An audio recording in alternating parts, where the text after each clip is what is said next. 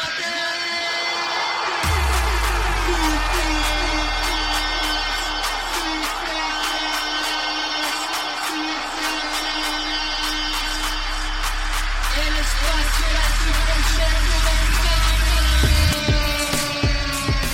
Muy buenas amigas y amigos de Footcast, el espacio del fútbol centroamericano. Les saluda José Soro y está escuchando usted el episodio número 79 de este podcast. Hoy es 5 de agosto, día lunes, y vamos a conversar junto a Jonathan Corrales y Randall Sánchez sobre los juegos de la ronda preliminar de Liga CONCACAF 2019 que iniciaron el pasado, la pasada semana, el día 30 de julio. Así que bueno, bienvenido Jonathan a este episodio 79.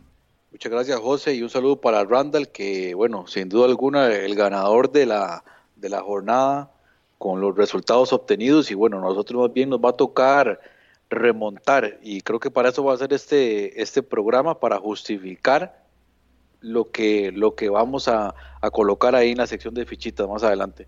Un poco de suerte ahí que tiene que ver con el Forge FC y el Antigua. Bueno, Randall, ¿cómo le va?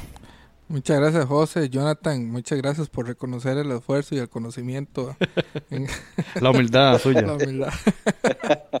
no me contento de compartir con ustedes el día de hoy, con los amigos y amigas de Centroamérica, en este espacio del fútbol centroamericano que cada día va a crecer y crece más. Bueno, y que también nos convoca de nueva cuenta junto al episodio anterior para hablar de esta liga con CACAF. Recordemos, tercera edición de este campeonato y estamos hablando de la ronda preliminar y pasamos de una vez a, la materia.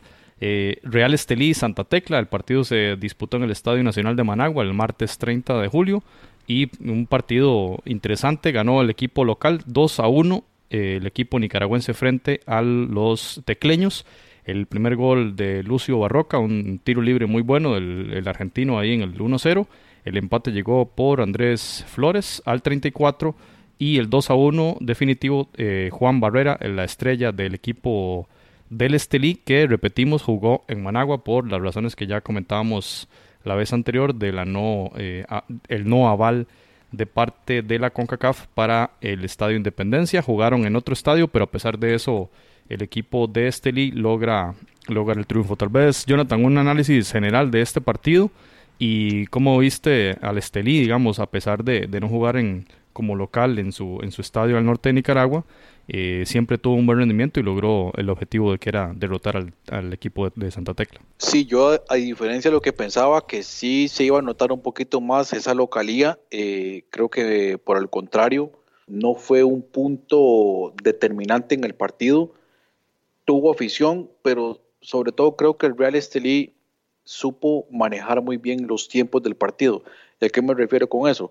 Porque por supuesto que hubo momentos en donde el Santa Tecla tuvo mayor posesión de pelota, donde presionó mucho más al Real Estelí, pero supo contener esos, esos ataques, resguardarse defensivamente y por supuesto en los contragolpes en donde el equipo nicaragüense sacó muchísimo provecho y creo yo eh, con justísima razón el, no solamente la anotación, ¿verdad?, de Juan Barrera, sino en términos generales el partido completo que hace, fue el que remató más a Marco, fue el que generó mucho más peligro en, el área contraria y por el otro bando, en el caso de Santa Tecla, superior en términos generales, línea por línea, hombre por hombre, tiene un mejor plantel, sin embargo en el terreno de juego nunca se sintió cómodo, no, lograr, no logró entrar en ritmo y una situación que incluso creo que usted más adelante lo va a comentar. El Santa Tecla pareciera que en el campeonato local tampoco está calentando todavía motores y pareciera que este torneo lo está tomando un poco frío. Interesante lo que hablábamos la vez pasada de las fichas del Estelí, ¿verdad? Que apuntaban a mejorar mucho el rendimiento en, esta competición internacional. Hablábamos de Juan, eh, Juan Barrera, que al final resultó en el mejor jugador del partido según CONCACAF. Eh, Jaime Moreno, Marco Granados, Lucio Barroca y Jesús Leal. De ellos hablábamos la vez pasada, todos jugaron.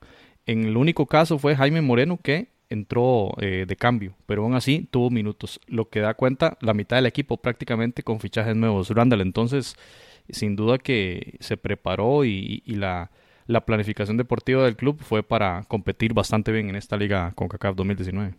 Sí, como, como le dijo Jonathan, fue un partido interesante Eh, sí creo que, y comparto con Jonathan, que es más equipo el, Santa Tecla.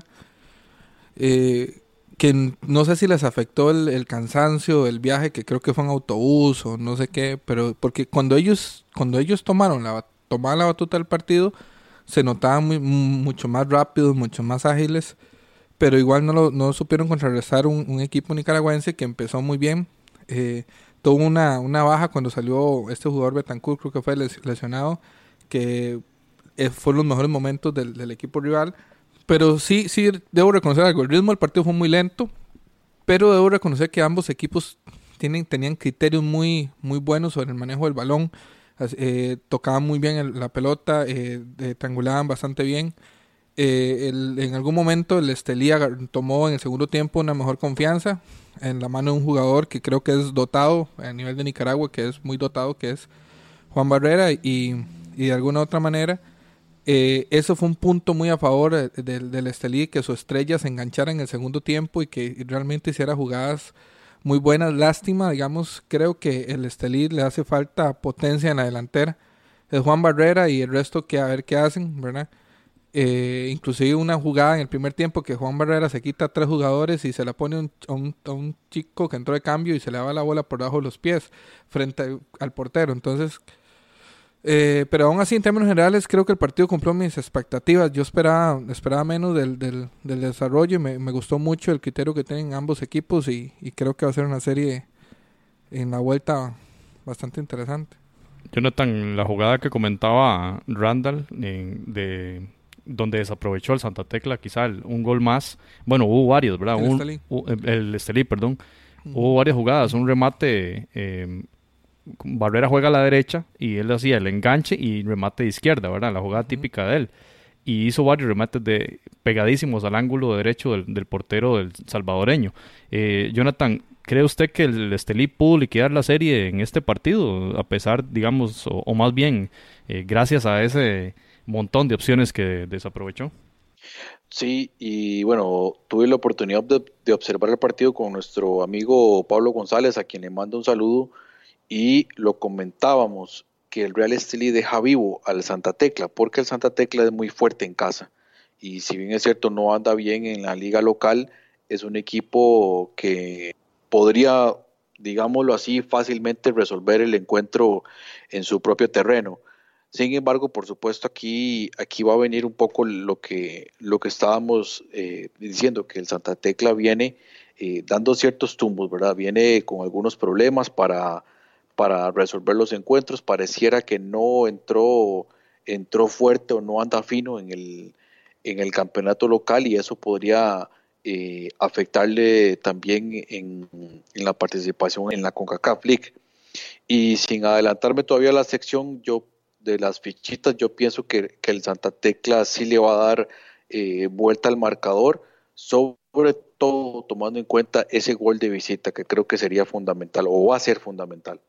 Muy bien, Jonathan. Y sobre ese rendimiento del Santa Tecla, es importante mencionar que, bueno, recordar que ellos iniciaron la primera división de esa temporada de apertura 2019 contra el Chalatenango 3 a 0, una victoria importante. Y este fin de semana jugaban contra el Jocoro FC, donde perdieron 2 a 1. El partido se desarrolló en Santa Rosa de Lima, que es una ciudad cercana a la frontera con Honduras, así que el Santa Tecla tuvo que hacer un desplazamiento bastante extenso desde la capital prácticamente, donde está cercana a Santa Tecla, hasta eh, esa comunidad Santa Rosa de Lima, eh, del Jocoro FC. Y pues recordamos que la semana pasada estábamos conversando de esa circunstancia, Randall, de que el Santa Tecla, lo que usted mencionaba, tuvo que desplazarse en bus hasta Managua. Bueno, ahora prácticamente tres días antes, un nuevo desplazamiento, prácticamente más de 400 kilómetros y de vuelta. Este, habrá que ver si eso al final va a afectar, como usted sugiere, que quizá afectó el, rendimiento del equipo salvadoreño en, Managua. Yo diría que estoy de acuerdo con usted. O sea, un, viaje tan, tan extenso. Lo que decía el portero del Santa Tecla, pasar las fronteras, ¿verdad? Que era tediosísimo y duraron muchísimas horas en llegar. Por supuesto que eso eh, tiene incidencia, creo yo, y ahí, ahí se la compro. Eh, por su parte, eh, el Real Estelí llegó el domingo por la tarde al Salvador y eh, a diferencia del Santa Tecla no disputó su partido de liga nicaragüense. interesante. Se jugó la Liga Nicaragüense, la, jornada del torneo local, y no hubo partido que le tocaba contra el Deportivo Ocotal. Lo cual vemos que hay un interés, eh, obviamente, digamos, la liga apoyando la representación de su campeonato a nivel internacional con el Estelí, eh, posponiendo una, una fecha tan importante para el equipo mm, del norte de Nicaragua. Hablar del Santa Tecla, ya eh, el fin de semana en ese partido contra el Jocoro FC, ya jugó Brian Tamacas, recordemos que jugaba en el fútbol paraguayo y ya regresa al Santa Tecla, lateral derecho, por cierto, cometió una falta de penal en ese partido contra el Jocoro y ya podrá jugar según, eh, según conocemos, en este partido de vuelta contra el Estelí. Es una de las fichas, digamos, que da esperanza al equipo tecleño de cara a este partido. Randall, y nada más ve al, ve al dato, lo que anunciaba el Santa Tecla en redes sociales, las entradas, eh, la gradería General Sur, un dólar el costo. La General dos dólares, Tribuna 7 y Platea 20. ¿Cómo ves esos, esos precios para, para este partido que va a ser en el Estadio Las Delicias? Van a jugar de locales ellos. Yo, yo, yo creo que ellos sí le están apostando a la localía, le están apostando a la efervescencia de su público. Es un partido que, que ellos tienen que sacar, con un gol es basta. Y entonces el factor motivación, recordemos que el fútbol es un deporte muy emotivo, ¿verdad? Donde las gradas influyen mucho, quizás a diferencia de otros deportes. Entonces yo creo que ellos sí le están apostando a, esta eh, despertar de su afición. Yo sí creo, José, lo que comentaste antes, de que yo sí creo que sí les afectó el cansancio. Por eso es cuando digo yo, para mí el, Santa Tecla sí es más equipo que el Estelí, pero los vi como eh, apaciguando fuerzas, ¿verdad? Que en determinados momentos, cuando ellos querían tomar la batuta del balón, del, partido, simplemente la tomaban y se notaban más rápido los jugadores, se notaban con mejor dominio del balón, con mejor llegada. Posiblemente ya en los últimos minutos, y son ya, ya el equipo hizo una acción desesperada, metió un defensa central tengo entendido, según lo que decían los narradores, a jugar de delantero a la Waston, ¿verdad? Entonces, eh, pero sí creo que de algunos momentos sí les pudo haber afectado el, cansancio porque también te cambia la logística, porque tengo entendido que Estelí está a dos horas y media de Managua, si no me equivoco. O sea, son dos horas más de viaje de lo que tenían planeado ellos en su, en su ruta original, ¿verdad? Entonces, eh, sí puede ser. Vamos a ver ahora. Eh, Tampoco al Estelí le vi gran condición física. El Estelí se cayó, Juan Barrera se cansó y fueron los últimos minutos donde no pudieron pasar casi de media Yo comparto eso. Si, si Juan Barrera hubiera tenido una muy buena condición física, ahí hubiera anotado un par de goles más. Sí creo que hubo un, un bajonazo del partido a partir del minuto 70 prácticamente, después del, del gol de, de, Juan Barrera. Un par de acciones más de gol y después se calmó mucho, ¿verdad? Y bueno, hablando del Santa Tec, del Real Estelí, perdón, la directiva de este equipo nicaragüense eh, anunciaba en redes sociales que puso dos buses a disposición de, la, de la afición para ir hasta Santa Tecla. Ahí veamos la importancia que tiene para este club, creo yo, eh, su prioridad número uno, pasar la serie y, ver si clasifica a la Champions, ¿verdad? A mí, a mí me gustaría preguntarle a algún preparador físico si realmente es conveniente haber cancelado su partido, porque recuerde que ellos, si acaso tienen una fecha, fecha uno, ¿verdad? la Liga de Nicaragua, ellos vienen comenzando el campeonato y la verdad es que se no pasa el efecto los equipos de la MLS cuando juegan la CONCACAF, que ellos arrancan con dos partidos y se nota, el ritmo. se nota el ritmo. Entonces no sé qué tan, porque tampoco estamos hablando que Nicaragua y El Salvador están a grandes distancias, ¿verdad? Entonces, no sé, te, me gustaría saber, ver ese resultado si le puede afectar más a uno al otro que al otro, ¿verdad? Bueno, en todo caso vamos a ver el rendimiento de estos, de estos equipos el martes, se jugará el martes 6 eh, el partido de vuelta y donde el, el Real Estelí tiene la, ventaja de apenas un gol, 2 a 1. El 1-0 de Santa Tecla pasa eh, Santa Tecla por el gol de visita, como ya le indicaba Jonathan. Y el ganador de esta serie, recordemos, va a jugar contra Asociación Deportiva San Carlos de Costa Rica en los octavos de final. Bien, compañeros, pasemos al, otro de los partidos de nuestro interés. El miércoles 31 de julio se jugó el Belmopan Bandits contra el Deportivo Saprissa. Ganó el equipo de Costa Rica 1-3. Los goles llegaron al minuto 13 por Manfred Ugalde, prácticamente el jugador revelación del equipo morado. El 1-1 Jeffrey James, un golazo fuera del área del equipo de Belice. Johan Venegas eh, de penal, si no, si no mal recuerdo, el gol al minuto 42 y el 44, un contragolpe bastante bueno del Deportivo Saprissa y el gol de nueva cuenta, el doblete de Manfred Ugalde, 1-3. Terminaba así el primer tiempo y así terminó el partido. Jonathan, ¿qué podemos analizar de este juego en Belice, donde lo decíamos la vez anterior, el equipo de Belmopan había jugado contra el Walter Ferretti y contra el Motagua y estos equipos habían ganado 0-1 en aquel momento, ¿verdad? En las dos ediciones, eh, las dos primeras de esta liga con CACAF y llegaba el Saprissa como una incógnita y creo que solventó bastante bien, pero la pregunta es, ¿pudo sacar más provecho el Saprissa de este partido, Jonathan? Eh, yo, yo creo que sí, y tiene que ver mucho tal vez con la idiosincrasia costarricense. Eh, vamos a ver, a ver no, tal vez no la idiosincrasia, cierta cultura futbolística en donde cuando el partido está fácil, eh, no, se, no se tiende a meter toda la carne, ¿verdad? Todo el, toda la potencia, porque imagínate lo, lo distinto que hubiese sido que esa presa viniera con un 1-5, por ejemplo y, pudo hacerlo, o sea, tuvo, tuvo chances y, definitivamente le bajó mucho el ritmo. Creo que ahí tal vez se le faltó un poco más de, vamos a ver, le faltó un poco más de, ímpetu y, de competitividad, de haberle hecho más daño al Bandits, que con todo y las limitaciones eh, evidentes durante el partido, incluso pudo haber notado tal vez uno más. Este, en términos generales, bueno, a lo que pude observar, un, sistema táctico 3-5-2, 3-4-3, por ahí, ¿verdad? El, el, técnico costarricense Leroy, Leroy Lewis cambió un poco ahí el tema del medio campo. De hecho, creo que lo más significativo es ese cambio que hace cerca de los, de los 20 minutos cuando saca al, al delantero número 10, Robertiño, y mete al hondureño este Jeffrey James, que es el que le cambia la cara totalmente al equipo. Creo que es en la segunda o, primer bola que toca, hace un remate a Marco y, un golazo. Y era el, era el jugador que, movía los hilos del, equipo ahí en el medio campo y por supuesto con lo que pudiesen hacer eh, gente como Georgie Welcome, el mismo Guerra y en el segundo tiempo también el ingreso de Jerry Palacios. O sea, prisa ordenado en ese sistema en realidad pareciera que el sistema en términos generales es un 4-3-3, lo que usa Walter Centeno, pero tiene un cambio defensivo que es el 1-4-1-4, este, por el posicionamiento que tiene de, de Haden y eso le, permite dar un poquito de equilibrio y libertad a lo que es Mariano Torres, darle libertad a, a, a Suhander, darle libertad a Randall Leal y este y por supuesto lo que lo que está haciendo Banfred Ugalde y también con Johan Venegas que está teniendo una buena temporada. Ahí de bueno en este partido no solamente el gol sino también sumarle una asistencia y creo que está teniendo un aporte muy importante eh, ganándole la partida ahí en la posesión tal vez a Cristian Bolaños hay que ver qué va a pasar ahí por ese lado pero eh, sí me parece ese que tal vez a Prisa le faltó un poquito más de ímpetu y ojo porque sigue teniendo eh, o sigue mostrando ciertas deficiencias a nivel defensivo.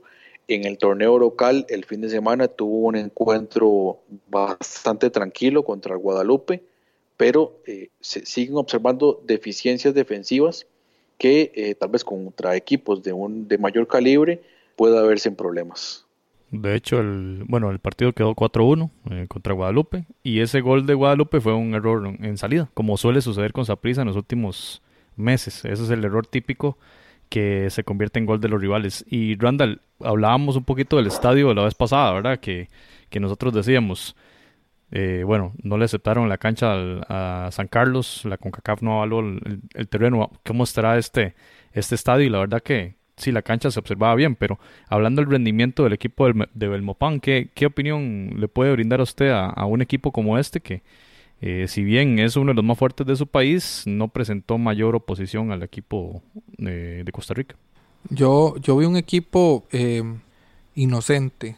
Digamos, ya su entrenador Cherry Lewis había dicho que era un equipo casi amateur, con jugadores, muchos empleados públicos que, que, trabajan, que digamos, entrenan de, de noche y trabajan de día. no son profesionales. No son profesionales. Entonces yo, yo el partido lo dio en dos momentos.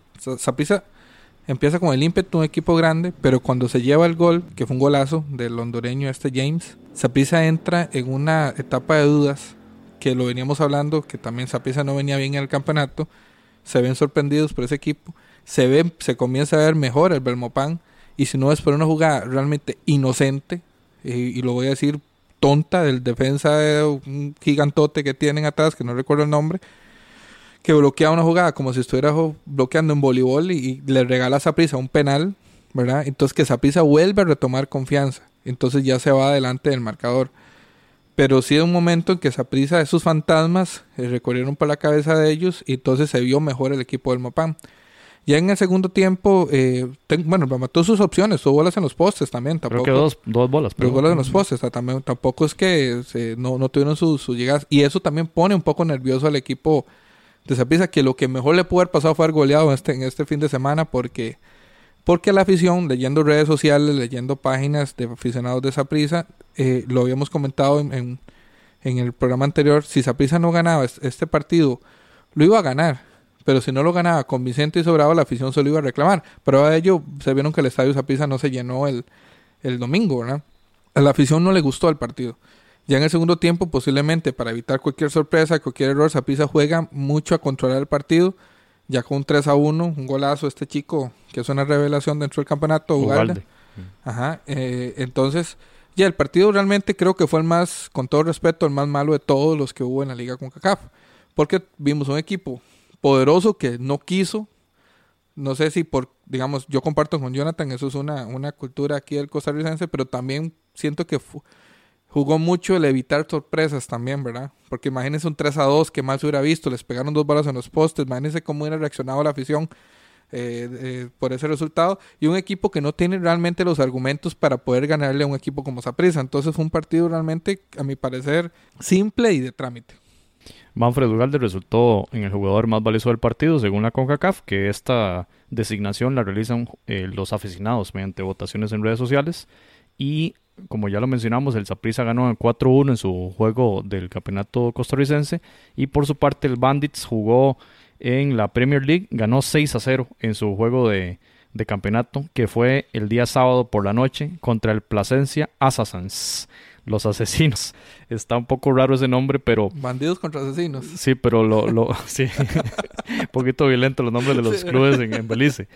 El tema es que ganó 6 a 0, ¿verdad? Entonces ahí también ponían fotos en redes sociales de su viaje a Costa Rica, si lo hicieron en avión ellos, y llegaban justamente el, el, día, el día domingo a la capital costarricense.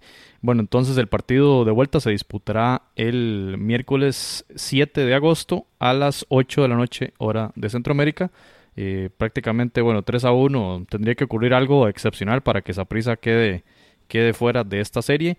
Y recordemos que el ganador de esta serie, que por, por ahora es el Deportivo Saprissa, se enfrentará al campeón del Salvador, el Águila. Así que sería ya en octavos un enfrentamiento bastante fuerte para el equipo de Saprissa en caso de mantener el resultado tal cual está. Y pasamos más al norte, vamos hasta Ontario, la provincia canadiense, donde el Forge FC jugó el jueves primero de agosto contra el Antigua Guatemala Fútbol Club. El partido termina 2 a 1, una victoria canadiense que, bueno, por, por cierto, a, Randall lo catapultó ahí en el liderato de las fichitas. No, a Jonathan. ah, fue, Jonathan, sí. Empezó ganando la antigua. Gol, de Edgar Pacheco al minuto 33, Daniel Crutzen al 46 y David Choinier en el último minuto, prácticamente 90 más 1, 90 más 2, en un gol de, de último aliento, el 2 a 1 que adelanta la serie para este equipo de la Premier League canadiense contra el equipo de Guatemala y que prácticamente iba a ser un 1 a 1 y pasa a un triunfo eh, canadiense que se, verán las caras de vuelta esta semana. Entonces, conversar un poquito tal vez con, con estadísticas. Un partido donde el Antigua remató nueve veces a Marco frente a cinco remates del equipo canadiense, dos remates a Marco cada uno y la posesión estuvo en el equipo canadiense 56% frente a 44%.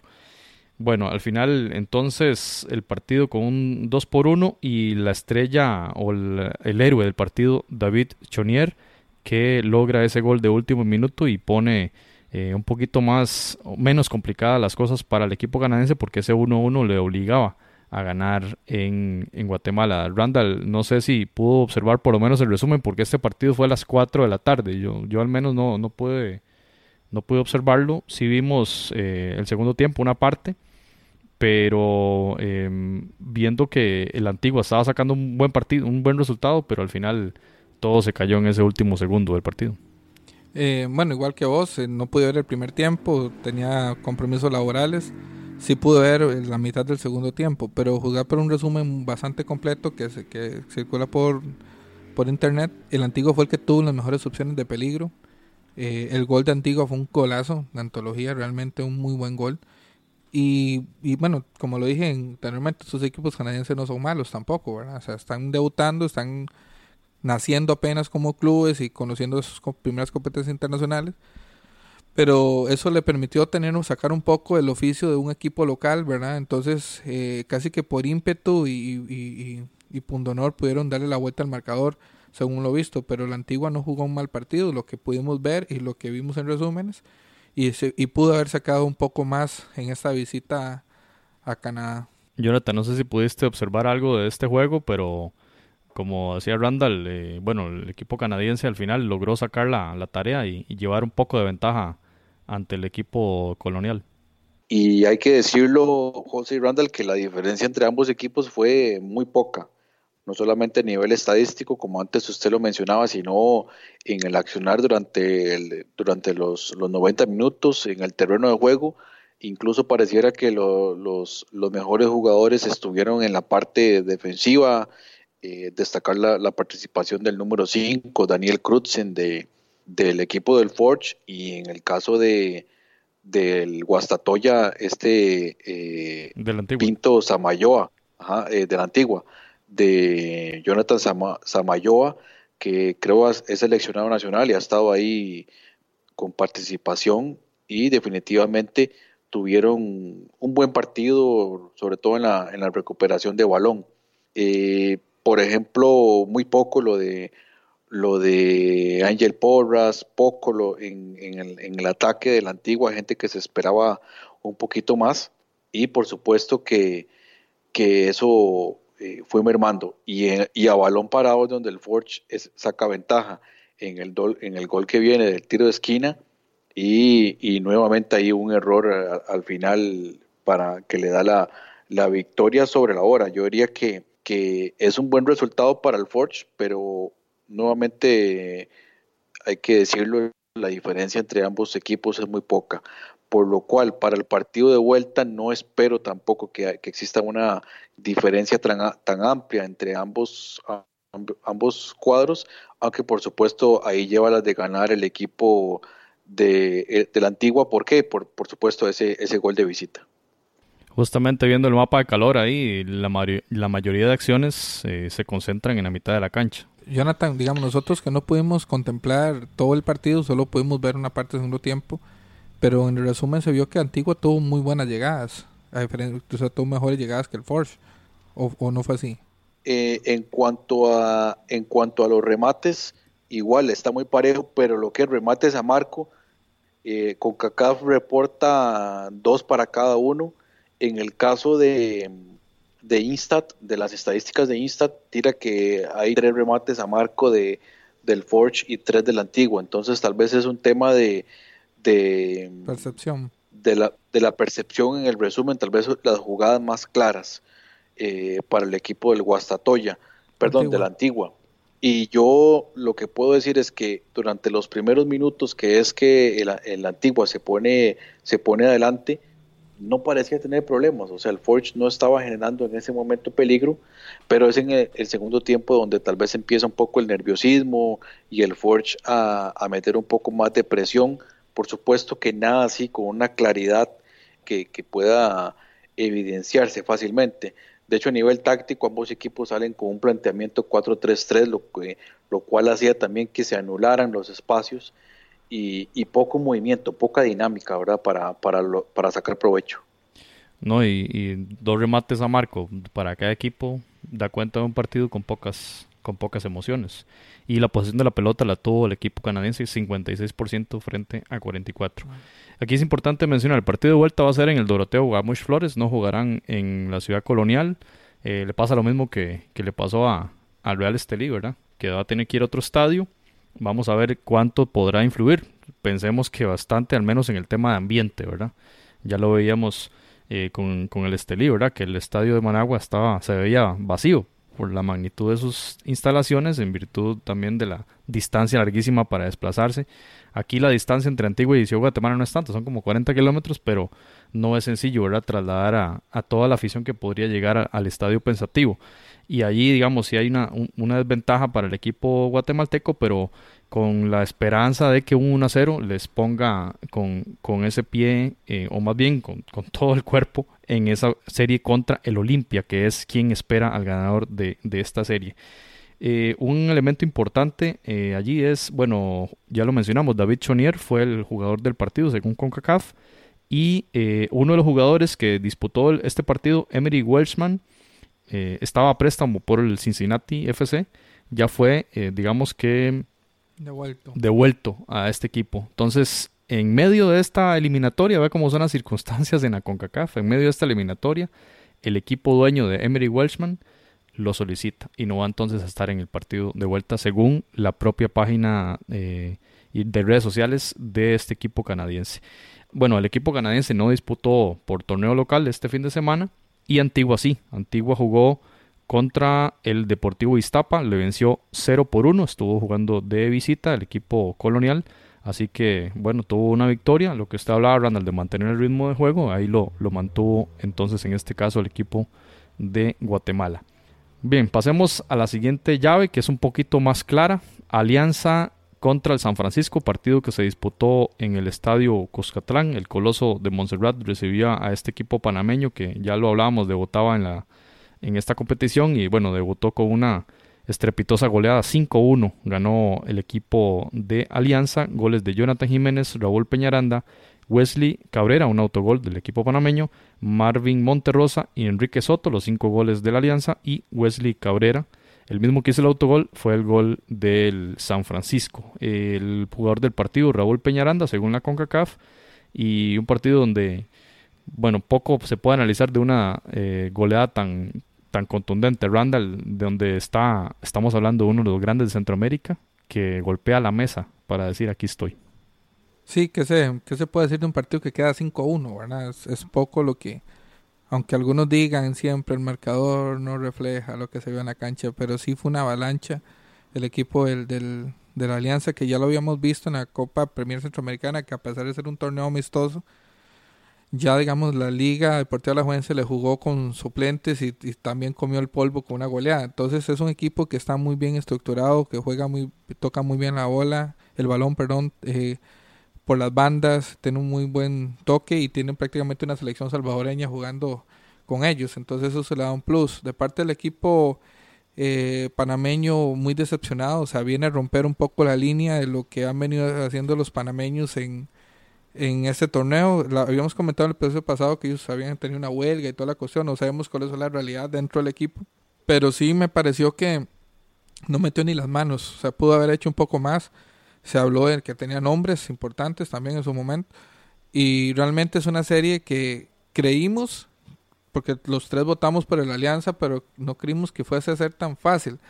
No creo que le pueda dar la vuelta en, en, Panamá, eh, salvo algún accidente, por, como esto pudo ser un accidente, pudo darse un accidente también en Ocuparía un 4-0. Un 4-0, pero aún así, digamos, este equipo de la Alianza es un equipo que tiene muy buena autoestima, o sea, ellos están, están, eh, se están creyendo cómo están jugando, se, les nota que juegan de memoria y apenas están empezando el campeonato. Entonces, vamos a ver, yo creo que sí, las fuerzas fueron muy, muy, de los partidos, a excepción del Saprisa, del Mopan, que ya se sabía, y aún así Saprisa no lo demostró en cancha tan contundente, el Alianza sí demostró una superioridad muy, muy fuerte sobre San Francisco. Randall, pero este partido sí fue mucho mejor que ese partido de Zaprisa. O sea, en este partido se vieron mucho mejores ah, jugadas. Eh, bueno, un, estadio con más ambiente de lo que veíamos en el estadio Isidoro Isidoro no sé qué, de Belice, que apenas le caben 3.000 personas. Acá el Cuscatlán, uno de los más grandes, si no el más grande de Centroamérica. Sin embargo, no vemos esos estadios llenos, que es lo que hablábamos hace muchos episodios acá, de que sería lo ideal, ¿verdad? Ver esta competición desde estas fases ya con estadio lleno, ¿verdad? Que se, sea considerada como una competición internacional, como lo merece. Eh, bueno, ya veíamos... Le, cuento que llenar el Cuscatlán tampoco es tan fácil. Claro, pero se, se llena, se llena. Bueno, lo, logró en la Liga de Campeones de CONCACAF contra el Monterrey. Obviamente un, rival de peso, pero suponemos que esa alianza va a ir... Eh, eh, superando las diferentes fases, podría ser uno de, los, de esos equipos que llene este escenario. Eh, Jonathan, quería preguntarle, ya con este 5-1, ¿usted ve sentenciada esta serie entre Alianza y San Francisco? Sí, ya ese, este sí tiene, como diría Pablo, carácter de liquidado para el San Francisco, que ya ustedes lo mencionaban. El tema de la, de la huelga pudo haber afectado, sin embargo, le había ganado el Tauro y el fin de semana una, una jornada decepcionante en el fútbol de Panamá con creo que fueron cuatro, cuatro empates a cero. O sea, imagínate la pobre gente que fue a, observar todos estos partidos y, y, qué se puede esperar de la, de la vuelta. O sea, eh, San Francisco bastante desmoralizado, incluso revisando, revisando las estadísticas, 17 disparos a Marco, do, perdón, 17 disparos de la Alianza, 12 a Marco, o sea que perfectamente pudo haber sido peor la goleada. Creo que... Fue una avalancha el equipo de la Alianza. Sobre el... Sí, como, como, si, como si la cancha estuviera este, inclinada, inclinada, inclinada, sí. Y decepcionante lo de San Francisco y decepcionante también por un tema que hemos alabado lo que, lo que habían venido realizando los equipos panameños en, la competición internacional. San Francisco pareciera que, es, que se está saliendo aquí del, de ese de ese estándar que estaba teniendo. Y es uno de los empates de esos 0-0 de la LPF esta, esta jornada fue contra Ara Unido. De hecho, el, el partido que disputa en Colón, este equipo de San Francisco empató de visita y ahora a la espera de este partido contra uno de los más grandes de Centroamérica. Justamente apenas terminó el partido, en redes sociales el San Francisco vendió el juego a sus aficionados como el desquite. El próximo jueves 8 de agosto, que va a ser el juego a las 7 de la noche hora de Panamá, eh, compra, compra tus boletos porque viene el desquite, decían. Y mucha gente, veíamos en los comentarios, la gente, eh, digamos, respondiendo de una forma enérgica de, por qué tratar así, ¿verdad? a, un equipo que más bien dio un rendimiento muy pobre contra un equipo muy grande y no vender esto como, como una remontada, como que más bien eh, tiene muy pocas posibilidades de serlo, ¿verdad? Pero bueno, esto es fútbol, Randall. Eh, no sé si, si el Alianza más bien debe pensar en este juego em, en dosificar energías, ¿verdad? O, o ir con todo, eh, para no suponer que ya, ya tiene hecho el trabajo. Yo, yo pienso que la Alianza debería ir con todo, o sea, porque también los accidentes ocurren en el fútbol. Entonces, como solo es un 4-0, puede ser. digamos, si, si, nos basamos en el trámite del partido de ida, eh, el Alianza, digamos, no debe cambiar su estilo de juego eh, solo porque esté jugando de visita. Tal vez si afecta, no sé si la cancha es más pequeña, que también eso puede afectar, o, o, la superficie. Va a ser más pequeña, el Agustín Muquita Sánchez. Y, y es sintética. ¿no? Sintética. Entonces, tal vez ahí sí puede afectar un poco. También la afición panameña no es, digamos, a nivel de clubes, no es una afición que mete tanto como a nivel de selecciones, ¿verdad? Que sí es muy imponente, son, aficiones más pequeñas. Entonces tampoco creo que un equipo que está jugado, acostumbrado a jugar en el Cuscatlán, por ejemplo, se vaya a inmutar por, por, una, por, una, por la afición. Entonces, eh, yo, yo tengo una duda y tal vez ustedes me la, me la pueden responder o tal vez sería para un, nuestro amigo corresponsal de Panamá le está afectando el fútbol panameño que vendan tan pronto sus jugadores, porque yo, por ejemplo, no le vi a este equipo poder ofensivo. Que los equipos panameños tienen grandes delanteros, fuertes, altos, y yo no lo vi tan potente. Y yo no sé si es que le está afectando a la liga panameña, que porque últimamente creo que es la liga que más se está exportando principalmente a, Estados Unidos, ¿verdad? O a Sudamérica, pero si le puede estar afectando esto en el rendimiento y no, y no hay suficiente capacidad todavía para ir regenerando, no sé cuánto, estoy hablando de una especulación, porque no sé si el equipo del San Francisco vendió jugadores ahora en el cambio de, de, torneo, pero, pero sí, sí noté porque me, me faltó jugadores de élite en ese equipo del San Francisco me faltó jugadores, eh, digamos, que marquen diferencia como se ha estado viendo últimamente en todos los equipos panameños cuando disputan estos torneos, que usted ve uno que hace la diferencia. Mark Brownie del CAI la vez pasada. Por ejemplo, sí, o sea, entonces yo no sé si eso puede estar afectando, eh, porque sí, sí realmente muy, muy, muy, muy, muy superior a la alianza y en este caso sí, no, no hay duda y el marcador lo refleja. Ahí le ponemos la tarea entonces a Santos Cano desde Panamá para ver qué, cómo nos responde. Que haga la investigación, esta CSI. bueno, hablar de la alianza que jugó el sábado y ganó 3 a 0 contra el Once Deportivo en la Liga Salvadoreña. Así que la alianza va como un cohete, muy encumbrado y va con, todo. Vamos a ver qué, cómo se va cómo, cómo le va a ir en Panamá. Y recordemos que el ganador de esta serie va contra el panameño del Tauro FC, ya un equipo de, si se quiere, mayor jerarquía. Y pasemos al partido, quizá uno de los más bravos, o el más bravo desde mi punto de vista, de esta jornada, y fue el Comunicaciones Maratón, que se jugó el jueves a las 8 de la noche en el Doroteo Guamuch Flores, con por cierto una eh, destacada, una importante cantidad de aficionados hondureños del monstruo verde, lo cual es que bonito ver eso, ¿verdad? Que, que jugando de visitante, mucha afición de un equipo vaya y vaya al otro país y, y, apoye a su club, lo cual está bastante bien. Ojalá que se pueda repetir muchas veces en esta competición. El partido termina un 2 por 1, el primer gol de Edwin Solani a los 5 minutos, el jugador del maratón el empate llegó por Gerardo Gordillo en minuto 47 y el 2 a 1 Jorge Vargas para el Comunicaciones. Así que el 54 ya fue la última de las anotaciones de este partido. Y eh, dos equipos que de previa veíamos que el maratón se había reforzado muchísimo, muchísimo. Pero que aquí, bueno, al menos para mi gusto, el Comunicaciones y en el segundo tiempo fue muy, muy superior. Jonathan, tal vez una reflexión general sobre, sobre este juego entre los cremas y el monstruo verde. Sí, eh, creo que le gana la partida y, como a veces popularmente se dice, ¿verdad? Pero Mauricio Tapia le gana la partida a, a, don Héctor Vargas, que, bueno, ya lo habíamos comentado, el maratón estaba obligado a lavarse la cara en esta liga con CACAF, sin embargo un tropiezo y el partido parecía que no se le iba a complicar, empezó ganando muy temprano y eh, en el segundo tiempo es donde, donde la cosa se, se, le, se le viene abajo.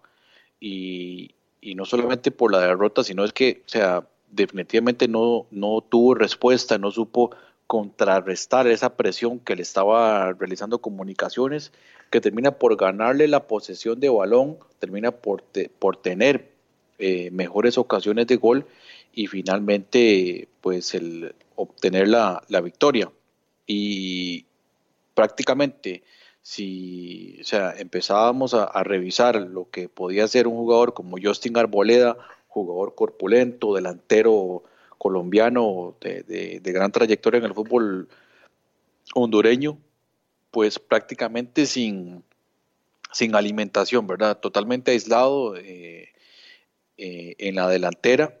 En el, en el primer tiempo acompañó a, al, a Solani, pero ya en, la etapa complementaria quedó como, como el único delantero y, y a pesar de, de, haber realizado seis remates, realmente pues es, es, es, poco lo que pudo aportar finalmente.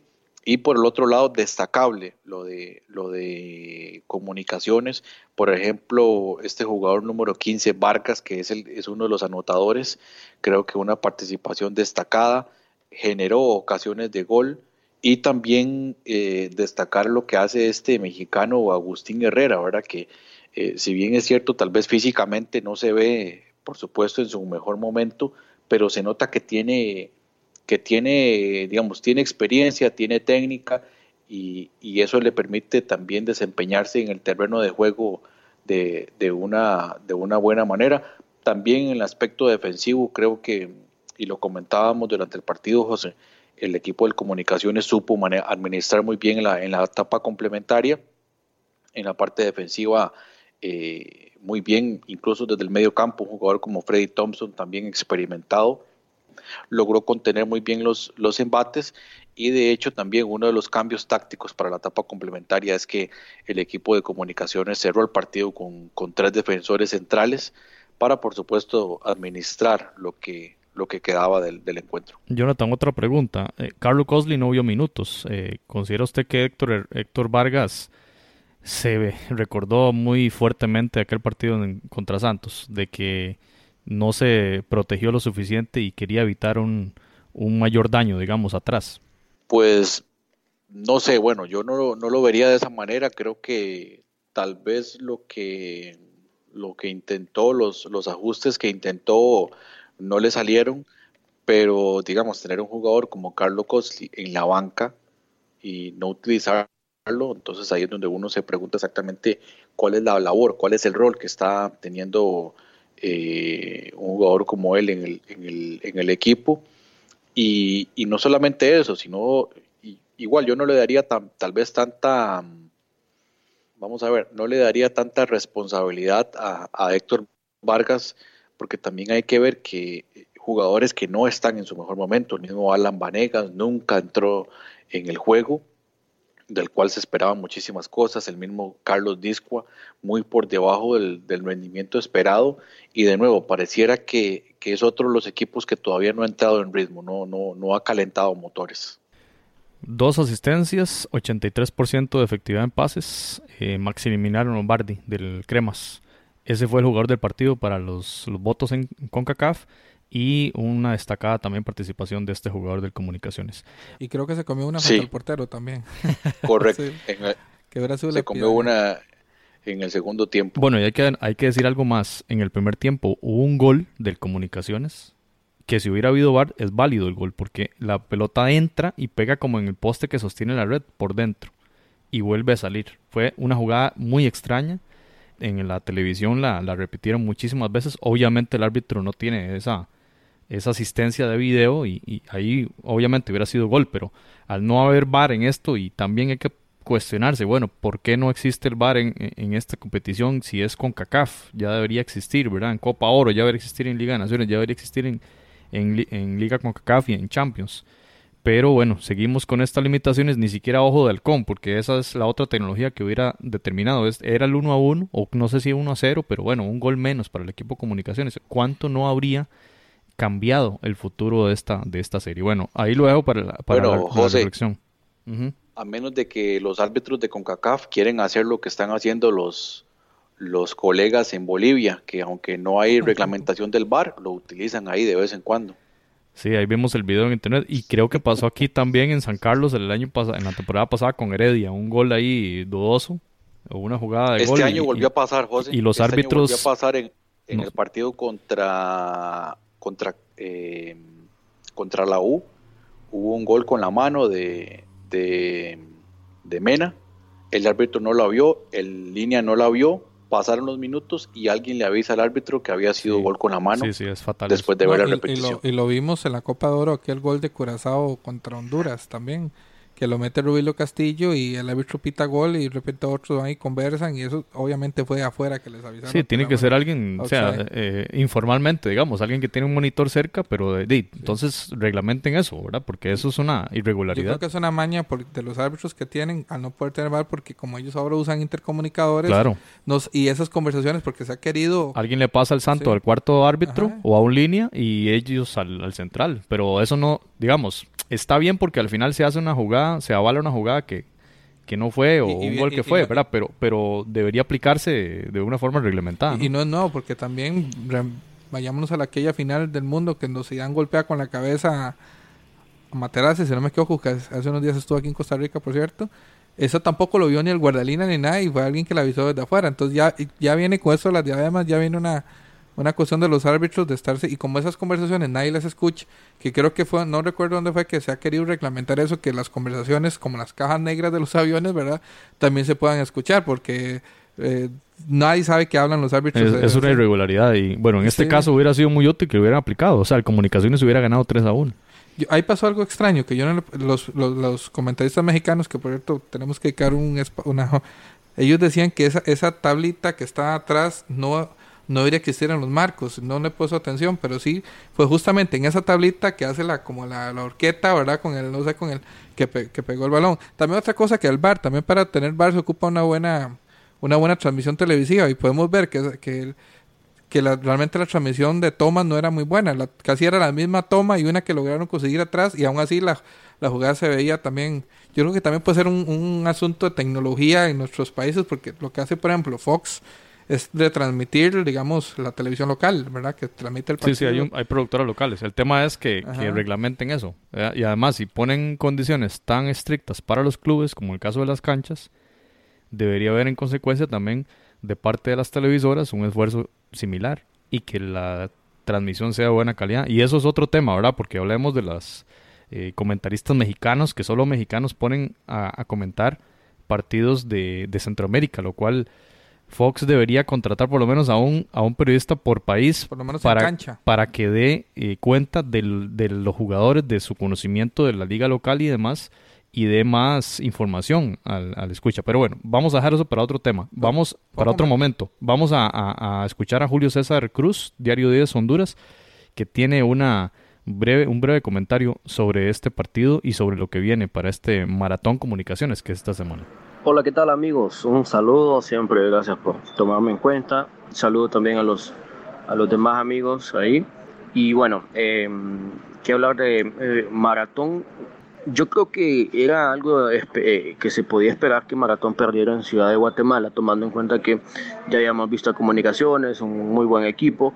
Eh, pensé que Comunicaciones podría tomar una mejor renta, no un 2 por 1 y para el partido de vuelta sí pienso tomando en cuenta este, este marcador en la previa me da a entender que, que Maratón puede pasar a la siguiente llave eh, por el gol de visitante, porque solo es una diana, porque ahora va a jugar en su casa, si bien no va a jugar en su estadio, sino que lo va a hacer en el estadio olímpico metropolitano porque el estadio de ellos no está habilitado para CONCACAF, no tiene luz, solo juegan por el día pero aún así Maratón creo que puede sacar esta llave, que puede avanzar en la siguiente fase y que eh, la renta que sacó el Comunicaciones es muy corta para, para poder sacar eh, esta llave, aunque en el fútbol todo, todo puede pasar, que sabemos que tal y Comunicaciones aquí eh, proponga un juego defensivo, busque el empate e incluso anotándole un gol a Maratón acá, le puede complicar las cosas, pero por lo que por lo que ya vimos, sí pienso que Maratón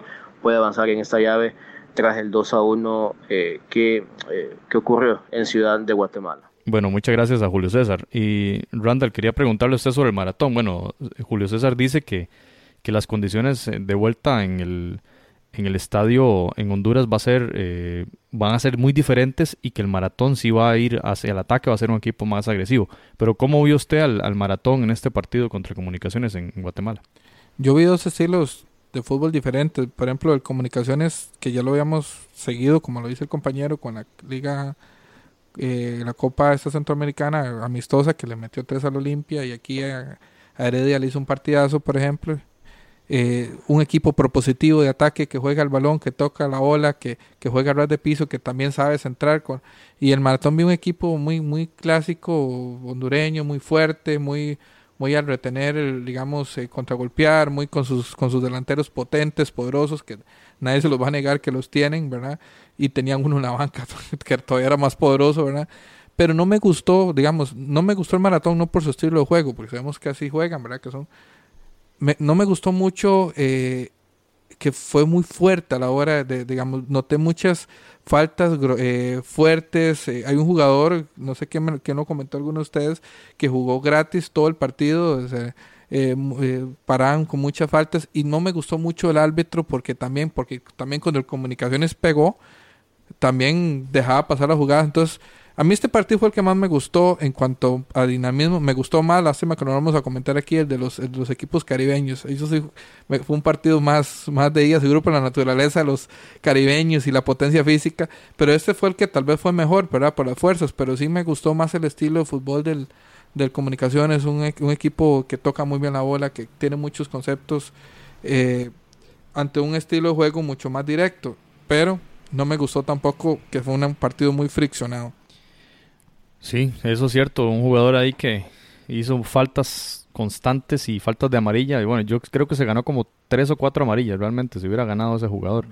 Y vamos a ver qué pasa en el partido de vuelta. Repetimos, y yo comparto con ustedes, es la, la, serie más brava de todas. O sea, un, cualquiera de estos equipos en, otra, en otras condiciones hubiera llegado a semis, digamos, por la calidad de los, de los clubes. Y hablar de estos equipos en en sus ligas locales. El Maratón jugó contra el Vida eh, de visita, ganó 0-2, así que tuvo acción el fin de semana y el Comunicaciones disputó el clásico 307 contra el Municipal, que por cierto ganó el equipo rojo 1 por 0, así que Comunicaciones va a jugar en San Pedro Sula habiendo disputado el domingo a las 11 un partido tan ríspido como, como siempre son los clásicos. El día jueves 8 de la noche en el eh, en San Pedro Sula entonces este partido de vuelta que ocupa el maratón ganar al menos por 1-0 para pasar a la siguiente ronda y el ganador de esta llave se enfrentará al Club Deportivo Guastatoya en la ronda de octavos de final. Y mencionar también que el otro juego el Robin Hood contra el Capuís, 0 eh, por 0. Todo se va a definir entonces en Haití. Esta semana, esta semana, también. fue un buen partido ese. Ese sí lo vieron, yo, no, no, lo, no lo pude ver. Pero bueno, las fichitas de la vez pasada, eh, en resumen, Randall pegó cuatro resultados, dijo que ganaba el Estelí, el Saprisa, el Alianza y el Comunicaciones. El Estelí y el Comunicaciones me hicieron ganar. El Antigua puso que ganaba, bueno, y no, no, ahí le anduvo mal. Yo solo pegué Saprisa Alianza y Jonathan pegó el Saprisa, el Forge ahí de último segundo y el Alianza. En resumen, cuatro aciertos de Randall, tres de Jonathan y este servidor y apenas tuvo dos aciertos. Entonces ah, vamos, tuvo dos, vamos, sí, tuve dos, pero iba a ser iba a ser tres, pero pero ese jugador Chavinier eh, jodió mi, mi, pronóstico. Bueno, empecemos. Randall, Santa Tecla recibe al Real Estelí. Estamos hablando del partido, del partido, no, no de la serie, ¿verdad? Del partido. Esta vez, bueno, voy con el Santa Tecla. La localidad creo que va a influir y es un equipo realmente mejor armado. Vamos a ver cómo la va. Eh, Jonathan. Eh, igual me voy por el Santa Tecla. Bueno, yo le doy el, empate en otro partidazo de Juan Barrera. Vamos a ver cómo, cómo va el equipo de Estelí. Empate entonces en, en El Salvador. Saprisa Bandits. Bueno, yo ahí me voy a la fácil nuevamente. Saprisa va a pasar por encima de los bandidos. Ah, bandido, ah. Randall. Ya no, déjeme analizar. No, no, no, por supuesto, creo que Jonathan. Igual aquí creo que es mejor irse por la fácil. No le da, no le da crédito al equipo del héroe Cherry Lewis. Si fuera apuestas, ganarías un montón si gana el Bandit. Sí, suponemos que en apuestas va a estar. bueno, vamos al, al estadio Doroteo Guamush Flores, Antigua Forge. Eh, Jonathan creo en la victoria de la Antigua. Muy bien. Randall. También creo que, eh, sí, bueno, ya Jonathan que subió el partido lo, lo catalogó fuerzas muy, muy iguales. Entonces creo que la Antigua jugando en Guatemala puede motivarse. Ahora bien, vamos a ver qué tan serios son estos equipos canadienses para soportar una presión de jugar de visitante. Pues un equipo relativamente nuevo y nunca han jugado fuera de su país. Entonces vamos a ver cómo, Eso sí es un reto. Sí, es un cómo responden en Centroamérica. Bueno, San Francisco Alianza, voy yo. Eh, el equipo Albo va a llegar y de nuevo va a ganar ahí en, el Muquita Sánchez. Así que le doy la fichita a la Alianza del Salvador. Eh, Jonathan. Sí, de igual manera ahí, ahí creo que está, está cocinado ya para la Alianza. Randall. Yo creo que la serie la gana la Alianza, pero sí creo que este equipo va a vender un poco cara su derrota y creo que puede ganar por un marcador mínimo. Bueno, ahí está Randall apostando la estratégica. Aquí, nos separamos, Jonathan y yo, aquí ya desempatamos. San Pedro Sula, Maratón Comunicaciones. Eh, Jonathan. Aquí voy a, voy a tomar el riesgo de, darle un poco de, mérito a lo que viene haciendo Comunicaciones y creo que, que puede sacar el empate. Randall Sánchez. Eh, antes una pregunta, ¿el partido es en el Morazán o es en el Olímpico? Sí, decía Julio César que va a ser en el Olímpico. En el Olímpico Metropolitano. Bueno, ahí mete mucha presión los equipos hondureños, ¿verdad? Pero yo creo que la serie la va a pasar el Comunicaciones. Eh, sí, voy a darle la fichita al Comunicaciones. No creo que gane, pero... Bueno, el, el partido, ¿quién lo gana? Ese partido, esto. Ah, ok. El maratón lo va a ganar. Gana el partido, pero no la serie. No la serie. Ok.